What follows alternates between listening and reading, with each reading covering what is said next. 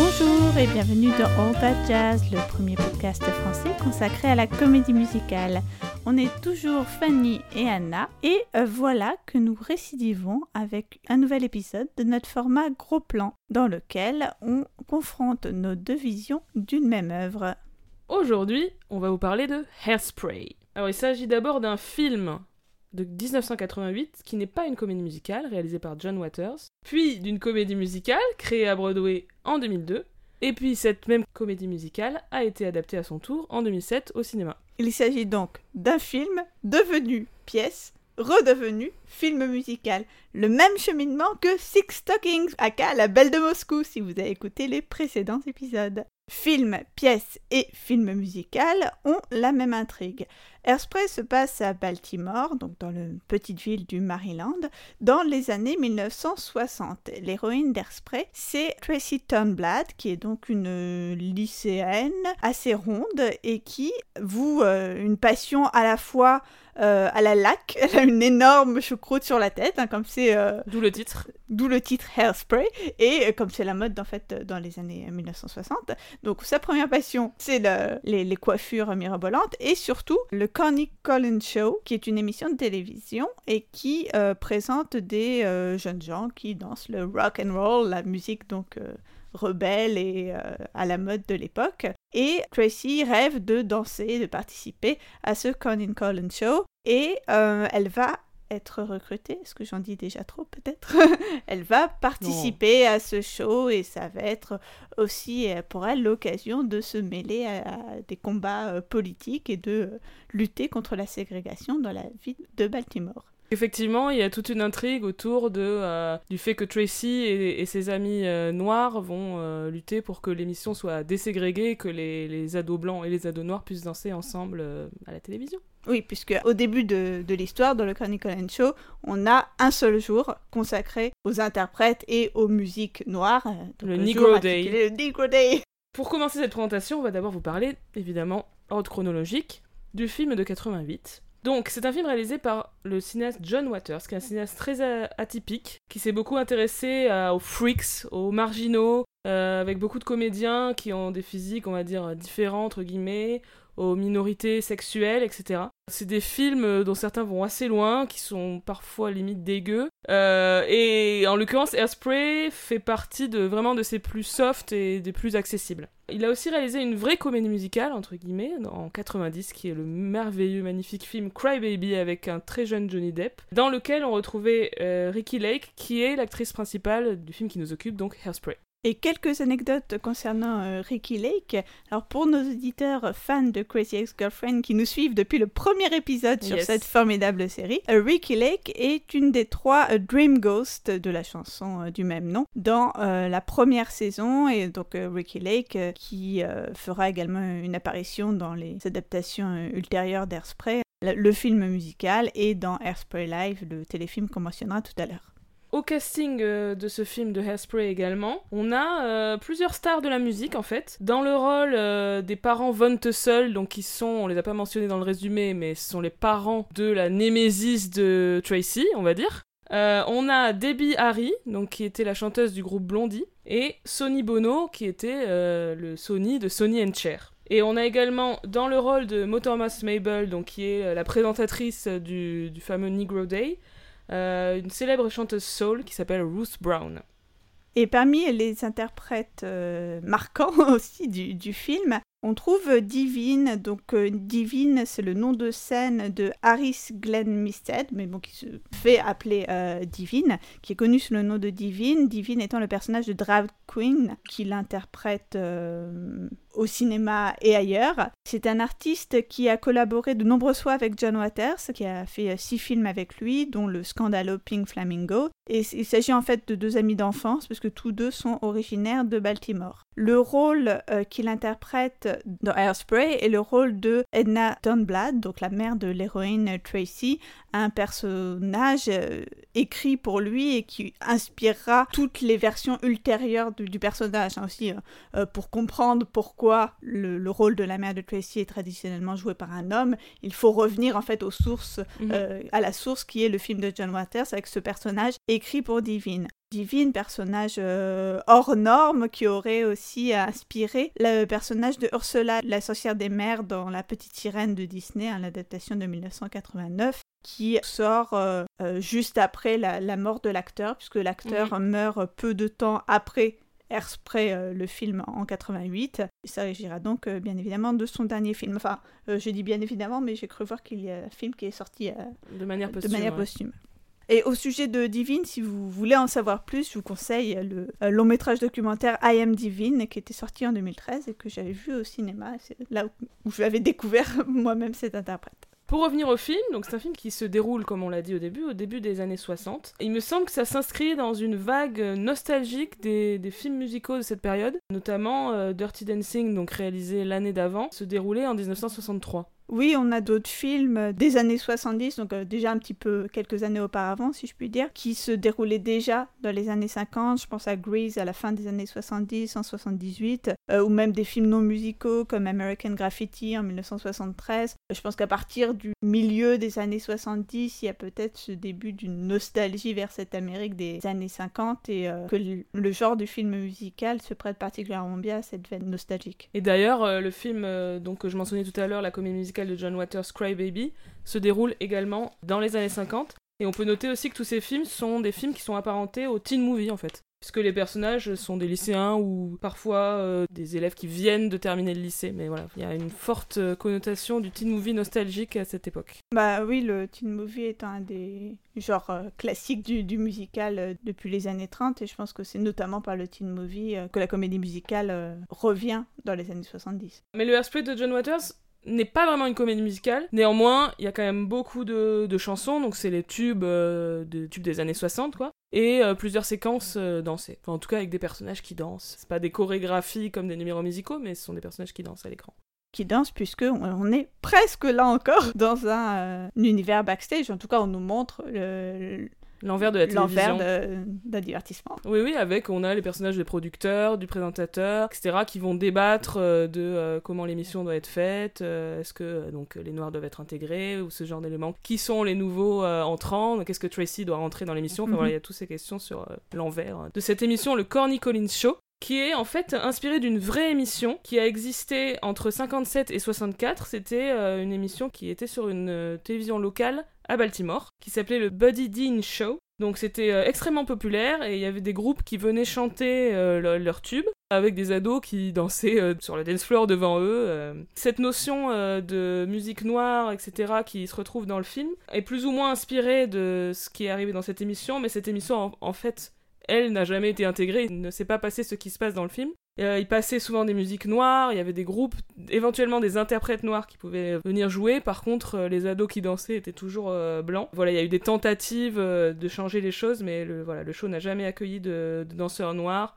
On estimait que Baltimore n'était pas prête pour ça. Et d'ailleurs, Buddy Dean a un petit rôle dans le film Hairspray de 88, il joue un journaliste. Ce qui serait drôle, c'est de savoir si euh, John Waters et Divine à l'époque euh, avaient aussi aspiré à intégrer ce show, si c'était le show qu'ils voyaient quand ils étaient jeunes. Alors, je ne sais pas, mais j'ai lu que John Waters avait un de ses amis du collège ou du lycée qui faisait partie des danseurs euh, du Buddy Dean Show. Donc, il a, il, a, sans doute un peu baigné dans ça. Mm. Donc le film de John Waters va donner 14 ans plus tard, en 2002, donc une comédie musicale à Broadway, donc une comédie musicale qui va rencontrer euh, un grand succès, qui va remporter 8 euh, Tonys, dont le Tony de la meilleure comédie musicale. Et c'est la productrice euh, Marco Lyon qui a eu l'idée de transformer ce film en comédie musicale en, le regardant à la fin des années 90. Alors, le compositeur qui a travaillé sur cette pièce, c'est Mark Sheyman, qui auparavant avait surtout travaillé au cinéma et, à la télévision, qui plus tard a écrit des musicals pour Broadway notamment Catch Me If You Can et Charlie, Charlie and the Chocolate Factory. Euh, et il a aussi écrit beaucoup de musique pour la, série Smash avec le, le, parolier Scott Whitman, qui est aussi son collaborateur sur Hairspray. En termes d'intrigue, c'est très proche de, du film de John Waters. La seule différence notable, c'est que euh, donc le personnage de Velma von Tussle, qui est donc la mère, comme je disais, de la Némésis euh, de Tracy, devient dans cette version euh, la productrice en fait du, du Corny Collins Show. Et donc vraiment l'antagoniste numéro un parce qu'elle est même à l'intérieur de l'émission alors que dans le film originel c'était juste la mère emmerdeuse, conservatrice, etc. Mais elle était moins présente. Et on retrouve du coup, comme souvent euh, au théâtre, des rôles féminins assez forts dans cette euh, comédie musicale, parce que les principaux euh, rôles sont des rôles Tout à fait. incarnés par des femmes. On retrouve aussi dans cette comédie musicale l'idée initiale que je mentionnais tout à l'heure du film, donc de faire jouer la mère de Tracy par un homme en drag. Ici, Edna est campée par l'acteur Harvey Fierstein, qui est comédien mais aussi auteur. Il a écrit les livrets de la cage aux folles, Newsies et Kinky Boots et surtout qui est remarquable, si vous avez déjà entendu des chansons de, de Hairspray, du cast original de Broadway, par une voix très particulière euh, qui est rocailleuse, ouais, euh, très éraillée, vraiment très marquante. Et euh, le rôle lui a permis d'obtenir le Tony Award du meilleur acteur. Et notons dans le rôle de Link Larkin à Broadway, Matthew Morrison, qui sera bien évidemment plus tard Mr. Shoe de Glee. Et oui, il était déjà là, tout genou. Donc le principal ajout évidemment de la pièce de Broadway, ce sont les chansons qui sont presque toutes des tubes en puissance, c'est vraiment très très euh, catchy. C'est aussi un show qui est extrêmement dansé, voilà, très entraînant. Certains numéros sont des spectacles dans le film, on va dire. Donc on a euh, Nicest Kids in Town qui est le, numéro des ados danseurs donc que regarde Tracy euh, à la télévision, ou encore It's Hairspray qui est le numéro où Corny Collins présente le produit phare sponsor de l'émission qui est la la lac, la fameuse lac. D'autres numéros, pas du tout, euh, sont plutôt des numéros introspectifs ou des chansons d'amour, ou voilà, c'est très varié. Les numéros sont dans des styles assez différents, on a de la pop, euh, boogie, euh, la soul, du gospel, mais toujours dans un, dans un même esprit un peu rétro. Et notamment, je voulais mentionner le duo entre les parents de Tracy, You're Timeless to Me, qui est un truc très golden age de, de la comédie musicale, quoi sans doute lié au fait que c'est des personnages plus âgés, donc mhm. peut-être que ça les renvoie à leur jeunesse. Oui, sans doute, parce que là, comme le rock and roll est typiquement identifié ici comme la musique des jeunes, ça paraît logique. Exactement. Et euh, d'ailleurs, les paroles de cette chanson m'ont fait penser à une chanson qui s'appelle You're Awful, qu'on entend dans le film On the Town, qui est un duo entre Frank Sinatra et Betty Garrett. Et il y a ce même euh, concept de comparer euh, l'être aimé à des choses qui peuvent paraître euh, insultantes, mais ensuite dans la réplique suivante, ça se révèle être des compliments et l'autre fait ah ok. Donc par exemple, par exemple, euh, tu es comme un, un vieux fromage puant, trois petits points suspense tu te bonifies avec l'âge. voilà. Il y a ce même, euh, ce même principe dans les deux chansons. Ce, côté euh, jazzy, moi, m'a même fait penser au duo euh, Fred Astaire, Ginger Rogers, où je pense qu'on peut y voir aussi une parodie. Parce qu'à un moment donné, il y a un changement de costume et ils sont vêtus en robe longue et en costume et chapeau de forme. Le côté parodie de duo romantique, la Fred et Ginger, prend un, un tour comique lié au physique des personnages, mais pourtant ça fonctionne quand même. C'est toujours quelque chose que j'aime bien dans les comédies musicales, c'est que même quand ça fait mine de se moquer, d'être parodique, en fait c'est authentiquement euh, féerique ce passage-là. Euh, j'avais une anecdote intéressante sur une autre chanson du show qui est I Know Where I've Been, donc qui est une des chansons euh, vraiment très connues euh, du show, et un des moments très forts, qui est chanté par euh, Thomas Mabel, qui est une chanson d'inspiration gospel. Et Mark Sheyman, donc le compositeur, explique que lors de la création de la pièce, ce morceau a été très critiqué parce que les gens estimaient qu'il n'était pas trop à sa place. En gros, c'est ce qu'on appelle le 11 o'clock number de la pièce. Donc le 11 o'clock number, c'est un numéro, comment dire, show-stopping je sais pas comment on le dit en français, mais euh, un truc. Euh, euh, arrête le spectacle littéralement, parce que les gens ils applaudissent tellement que. Ouais, c'est un numéro incroyablement impressionnant, qui arrive généralement dans la deuxième moitié de l'acte 2, donc aux alentours de 11h du soir, d'où le 11 o'clock number.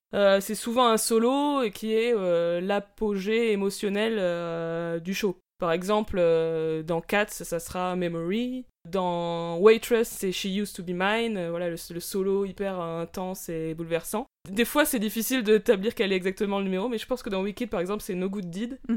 Un moment vraiment euh, hyper fort. Et donc, les gens estimaient que ce 11 o'clock number dans Hairspray, ça devrait être Tracy qui le chante, puisque c'est elle l'héroïne en fait. Mais Mark Sheyman a insisté, en disant déjà que ça ressemblait beaucoup au personnage de Tracy, de donner le numéro euh, le plus incroyable à un autre personnage qu'elle. Et aussi parce qu'il voulait pas que Hairspray soit, je traduis un peu à l'arrache, une nouvelle version showbiz d'une histoire de, de droit civique où les personnages euh, noirs sont juste euh, du background quoi. Et c'est vrai que dans la pièce, je trouve qu'il y a un effort même par rapport au film de John Waters pour que euh, les personnages noirs soient, soient plus en avant, même si évidemment ça reste pas les héros, c'est Tracy qui va mener la révolte, etc.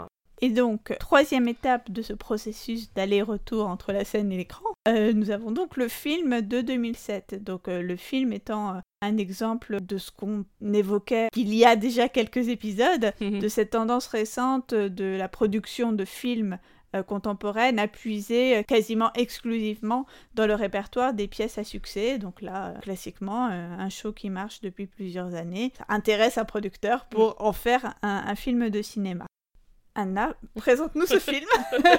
Donc ce film Hairspray, il est réalisé par Adam Shankman, qui était un chorégraphe de formation, qui a réalisé plusieurs films dont le moins mémorable Rock of Ages, et aussi euh, certains épisodes de Glee. Et c'est aussi un producteur de la, de la saga Step Up, donc euh, quelqu'un qui connaît bien la, comédie musicale et la danse en particulier. Donc forcément pour la version cinéma, il y a choix d'un casting euh, plus mainstream avec des gens plus ou moins connus, mais venant de la télé, venant du cinéma, etc. Le rôle d'Edna est joué ici par John Travolta. C'est l'occasion de le voir danser à la fin. Il danse un peu plus que ne le faisait Harvey Fierstein, il me semble, dans la pièce originale, parce que mhm. c'est John Travolta, donc c'est un danseur. Et ce que je trouve intéressant, c'est qu'il joue une version plus timide et plus introvertie que ses prédécesseurs, à la fois Divine et à la fois euh, Harvey Fierstein. Il joue une Edna qui est assez timide, euh, voilà, qu'il faut aller chercher, qui à la fin se libère complètement dans le numéro final. C'est assez intéressant et assez touchant, je trouve. Dans le rôle de Link Larkin, donc l'amoureux de Tracy, on a Zac Efron, qui venait juste en fait de tourner le premier High School Musical,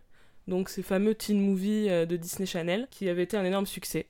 Donc c'était une star déjà naissante, mais quand même déjà assez connue. Et dans le rôle de l'antagoniste euh, Amber, nous avons Brittany Snow dans un de ses premiers rôles euh, au cinéma et qui sera plus tard euh, révélée dans la saga Pitch Perfect. Elle, incarne une des deux meneuses de troupe, Chloé, et on l'a également vue plus récemment dans Crazy Ex-Girlfriend. Encore Crazy Ex-Girlfriend Encore Crazy Ex-Girlfriend Il y a toujours une bonne raison pour citer Crazy Ex-Girlfriend.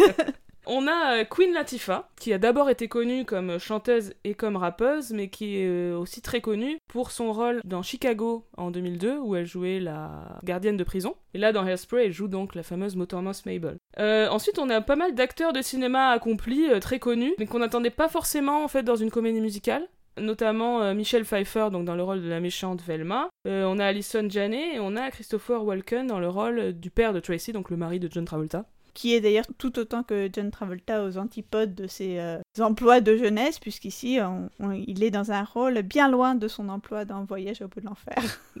on peut le dire, on peut le dire. Dans le rôle de Corny Collins, on a James Marsden. J'ai mis un petit cœur sur mon document écrit. Parce que je, parce que j'aime beaucoup James Marsden. Il a joué, euh, en fait, à la même époque quasiment, euh, dans Enchanted. Il était une fois en français, qui était la comédie musicale euh, que Disney a sortie à cette époque-là. Et c'est très dommage qu'on ne l'ait pas vu depuis dans des comédies musicales parce qu'il est, est bon. Fun fact, toujours un petit fun fact. Jerry Stiller, qui joue dans ce film de 2007, Mr. Pinky, donc qui est le propriétaire du magasin de vêtements dont Tracy va devenir mhm. l'égérie. Lui, il interprétait le père de Tracy dans le film de John Waters en, 88. On a comme ça des petits euh, switches de rôle euh, qui reviennent. Et pour finir, évidemment, dans le rôle de Tracy Turnblad, on a Nikki Blonsky, euh, qui est en fait la seule à être une parfaite inconnue à ce moment-là. Hein. Et c'est le cas de quasiment tous les interprètes de Tracy à leur début. C'est souvent le rôle qui les révèle. Mais tous les interprètes sont bien. Hein. Alors, dans les, les questions d'adaptation, on a l'ajout d'un solo pour le personnage de Link, donc le personnage de Zac Efron, ce qui s'appelle Lady's Choice. Oui, dans un cas classique euh, où on va recruter en plus une star pour attirer une partie euh, du public, le public le plus jeune, euh, il faut la faire chanter, d'où ces modifications et ajouts de chansons. Mais apparemment, c'était pas un, un, choix évident, Zac Efron, tu me disais, Anna? Bah, apparemment, donc le réalisateur Adam Shankman hésitait à le prendre parce qu'il trouvait qu'il était trop Disney. Mais euh, sa productrice l'a convaincu qu'il fallait le prendre parce qu'il attirerait les ados. Et je pense qu'effectivement il avait tort parce que le personnage de Link, euh, typiquement, euh, au contraire, il faut prendre une personne de Disney qui a un feeling Disney, quoi. Je trouve que la persona, la persona Disney est essentielle bah, au rôle. Que, oui, tout à fait. Et en l'occurrence, anecdote, ici dans ce film-là, il chante vraiment, ce qui n'était pas le cas dans le premier High School Musical où il était doublé. D'ailleurs, il n'en a jamais été content et il a vraiment insisté en fait. Et il a prouvé qu'il pouvait chanter.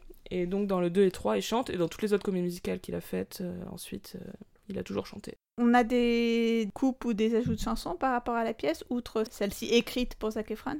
Alors, on a ajout de la d'une super chanson que j'aime beaucoup qui s'appelle New Girl in Town. En fait, elle avait été à l'origine dans la pièce, mais elle avait été coupée Mhm. et elle a été ressuscitée euh, pour le film.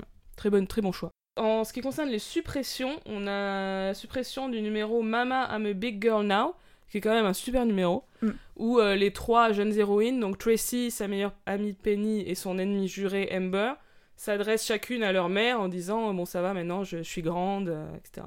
Donc c'est un super numéro, mais qui n'a pas trouvé sa place dans le film. Et euh, autre suppression, c'est le numéro The Big Doll House, qui se déroulait dans une prison, parce que tout simplement, dans la version cinéma, Tracy ne va pas en prison. Parce qu'ils ont décidé que c'était trop... euh, C'était trop dur pour le cinéma, la prison. pour le public du cinéma, c'est pas possible. Donc Fanny, toi tu voulais parler d'une euh, d'une séquence que tu aimes beaucoup dans le film. Oui, la séquence d'ouverture, en fait, le- la chanson euh, célèbre Good Morning Baltimore, je dis euh, chanson célèbre parce que je pense que c'est une chanson que toute élève de cours de comédie musicale a chanté. C'est une chanson qui fait beaucoup travailler ce qu'on appelle la, la voix belte. Ce qui me semble intéressant dans ce numéro, c'est que justement, la propriété de la voix belte est très bien rendue cinématographiquement. On a un jeu euh, déjà sur le déplacement de Tracy qui euh, passe donc euh, de son lit à son école pendant toute la chanson. Donc c'est vraiment une chanson qui fait euh, voyager, une chanson typique en fait de ces numéros qui vont montrer la conquête d'un lieu par un personnage particulièrement enthousiaste. Je pense à l'arrivée des marins dans The Town, de Bonjour Paris, de Funny Face ou encore le West Covina, encore une fois, de Crazy Crazy Ex-Girlfriend. C'est des chansons qui sont proprement cinématographiques puisque comme le personnage se déplace de lieu en lieu, on joue d'abord sur un effet de montage hein, où, euh, où le personnage va être filmé dans, dans différentes localités avec des ellipses spatio-temporelles. Et ici, la progression de la chanson est donc accompagnée par le numéro et même la progression dans la force de la voix. Et euh, je pense particulièrement à un moment où elle module sa voix lorsqu'elle dit euh, For my life to start, enfin elle fait une modulation sur les deux syllabes du start, et sur cette modulation on a un raccord avec une succession de deux plans, en fait d'abord un travelling avant, puis un travelling arrière, puisqu'en fait il y a un camion qui s'approche vers elle, et puis qui ensuite l'a prise sur son toit, et donc alors qu'on pensait qu'elle allait être écrasée, elle, renaît, si vous voulez, de façon aérienne et conquérante, et tout ça étant accompagné musicalement par euh, la voix. Donc je pense qu'il qu'il y a une réflexion sur comment accompagner la voix belte au cinéma, alors que le belt c'est vraiment quelque chose du théâtre euh, qui ici est plutôt bien rendu cinématographiquement. Autre euh, moment sympathique de la chanson, c'est le tout tout début euh, quand on a un jeu sur les bruits de la ville qui progressivement euh, se transforme en musique, en fait assez classiquement là encore en, en comédie musicale pour passer du monde réel au monde du numéro musical. On commence par quelques sons diégétiques, donc produits par des objets à l'écran, qui ensuite vont former le rythme du numéro. Donc vraiment une chanson qui est, il me semble, très intéressante et qui permet d'entamer le film en beauté. Dans la chanson, autre euh, anecdote insolite à remarquer, euh, vous aurez reconnu euh, John Waters himself en tant que le pervers, donc le flasher who live next door qui... Qui ouvre son impair en mode exhibitionniste. Et de manière générale, moi, ce que j'ai beaucoup aimé dans le film, c'est que c'était un film très dansé. C'est assez rare, il me semble, dans les comédies musicales, sur scène comme au cinéma, dans les productions les plus récentes. Mm. Ici, on a beaucoup de danse, beaucoup de numéros d'ensemble qui sont particulièrement spectaculaires et entraînants. Euh, on a aussi parfois des numéros qui étaient pas forcément des numéros d'ensemble dans la version euh, scénique. Là encore, euh, arrête-moi si, si j'ai dit une bêtise, mais la chanson de Seaweed me semblait pas, en tout cas dans l'adaptation qu'on a vue, dont on va parler bientôt, n'était, il me semble, pas un numéro d'ensemble et ça l'est très rapidement dans la version cinématographique, tout comme le numéro Welcome to the 60s, qui euh, part en fait d'un duo de, de Tracy et Enna, mais qui euh, rapidement se déjà sort de la boutique où il se déroulait et devient un numéro avec de nombreux danseurs. Il y a beaucoup de chœurs de manière générale Mm. dans la pièce et dans le film. Dans la pièce, on a en fait trois euh, chanteuses noires qui sont un peu choristes sur toutes les chansons, qui sont un peu toujours euh, dans le fond. Alors, euh, est-ce que c'est absolument génial qu'elles soient toujours dans le Mm. fond, etc. Mais, euh, mais elles apparaissent plus dans le film parce qu'elles sont carrément des personnages qui chantent dans le, le show. oui, oui. La fameuse New Girl in Town, elle l'interprète.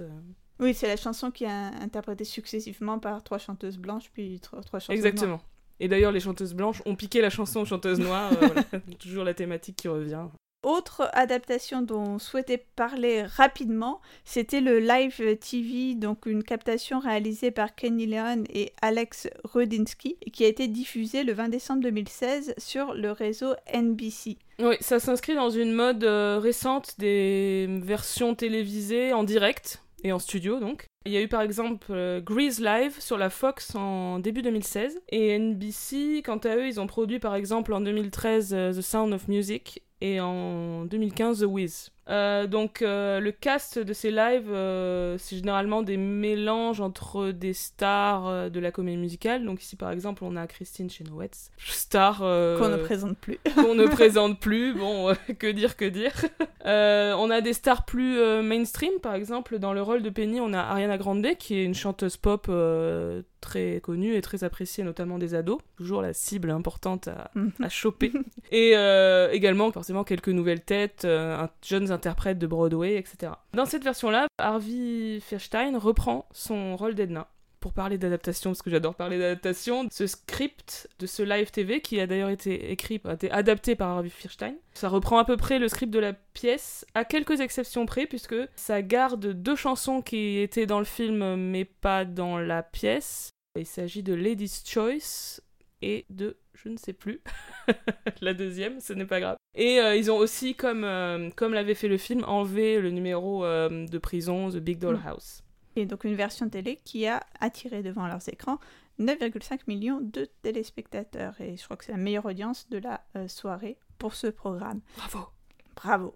Alors, dernière adaptation euh, qu'on va évoquer ce soir, il s'agit de l'adaptation française, puisque une adaptation française de Airspray, donc euh, traduite en français, a été euh, jouée récemment aux Folies Bergères, donc on l'a vu toutes les deux. Et comme d'habitude, en tout cas moi, je suis critique, euh, parce que j'aime bien critiquer. Euh, bon, sans vouloir forcément euh, bouder mon plaisir, hein, parce que j'ai plutôt bien aimé, hein, j'ai vraiment passé un bon moment. Il y a quand même des petites choses qui m'ont chagriné dans cette adaptation. Et euh, au premier chef, le casting du premier rôle. Alors je trouve l'interprète euh, tout à fait euh, formidable. Je trouve qu'elle danse et joue très bien. Mais euh, ça me semble quand même un peu embêtant de euh, ne pas caster dans le rôle d'un personnage qui est censé être grosse. Enfin, ça fait partie de l'intrigue. En Bien fait, sûr. son physique fait partie de l'intrigue. Donc ça me semble embêtant de caster dans ce rôle une fille euh, qui est mince, ou en tout cas qui n'est pas grosse. Et euh, d'autant plus embêtant à ce moment-là, c'est de la- l'affubler d'un costume absolument ridicule qui... un fat suit. Et ça, je, moi, je suis d'accord avec toi. Disons que c'est quand même pas impossible de trouver des interprètes euh, grosses euh, qui soient euh, compétentes pour le rôle. D'ailleurs, dans la version de Hairspray qui s'est jouée en France en 2011, on avait une interprète qui correspondait physiquement au rôle, qui s'appelait Lola Cess. Donc je veux dire, c'était pas impossible. Et encore une fois, nous, on serait pour que tout type de physique puisse être euh, casté dans tout type de rôle, mais euh, là, ça fait vraiment partie de l'intrigue qu'elle soit grosse. Donc, euh, qu'elle soit pas grosse, c'est embêtant.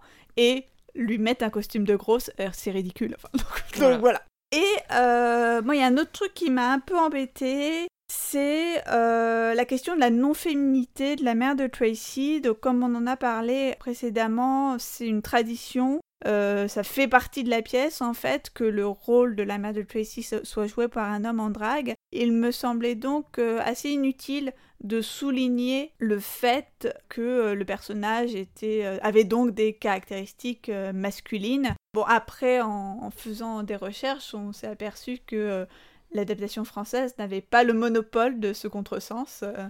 Euh, non, en tout cas j'ai remarqué dans le, live, euh, le fameux live de 2016 avec Harvey Fierstein, et donc j'imagine que c'est issu évidemment de la pièce où Harvey Fierstein jouait également Edna, une allusion effectivement à un moment où il décroche au téléphone et il dit euh, Ah non, je ne suis pas son père, voilà. Donc je pense que c'est quelque chose qui est spécifique en fait au fait que c'est Harvey Fierstein parce que Il a une, euh, une voix, Mm. euh, effectivement, qu'on peut difficilement penser féminine malgré tout. Contrairement aux autres interprètes qui ont une voix très douce, je veux dire, John Travolta dans le film, euh, il parle. euh, Oui, qui le surjoue justement le côté très mielleux et fleuri dans sa voix. Exactement, donc euh, cette blague ne pourrait pas marcher pour Mhm. John Travolta dans le film parce qu'évidemment qu'il a une voix où on peut très bien penser que c'est une femme, à aucun moment il y a cette ambiguïté. Donc est-ce que c'est intéressant de, de jouer cette ambiguïté-là ou de faire d'insister sur le fait que c'est incongru euh, une fois qu'on est sorti du fait que c'est Harvey Fierstein et que donc il a une voix euh, chelou euh, on, se, on se pose la question. Mais à part ça, cette adaptation était quand même plutôt chouette Oui, avec une oui. bonne énergie. On aime critiquer, mais on a bien aimé quand même. On a quand même bien aimé, on a passé une bonne soirée. La traduction française a ses défauts. Moi, j'ai plutôt bien aimé la traduction de Good Morning Baltimore, qui donne une belle énergie. Enfin, il y, a des- il y a des phrases rigolotes. Je trouve que. Voilà, je suis assez, assez fan de cette version. Après, on peut être plus euh, sceptique sur le euh, j'entends plein de cloches. Bon, encore une fois, les rimes en hoche, c'est un peu comme les rimes en hub que je- que j'évoquais à propos de Spamalot. Il y a des mots qu'il faut quand même éviter hein, en Et français. puis même plein de cloches, c'est un peu bizarre parce qu'en fait, c'est une traduction de I can hear the bells. Mm. Et j'entends plein de cloches, en fait, ça se C'est le plein d'eux, ouais, ça Ouais. se- Ça ne se dit pas. pas très C'est pas oralisé. très naturel, quoi. Et euh, mais bon, il y a des numéros dansés particulièrement plaisants et moi je mettrais une mention spéciale à Your Timeless to Be et euh, le duo d'acteurs et en particulier le père de Tracy qui nous a bien épaté par ses acrobaties euh, lors de cette production au Folie Bergère. On termine donc sur une note positive pour Une ce... note positive. pour cette On est adaptation toujours française. positive. Donc, euh, merci de nous avoir écoutés, de nous avoir écouté explorer ces différentes versions de Airspray. Et on se retrouve très vite pour un nouvel épisode de All Bad Jazz. À bientôt! Au revoir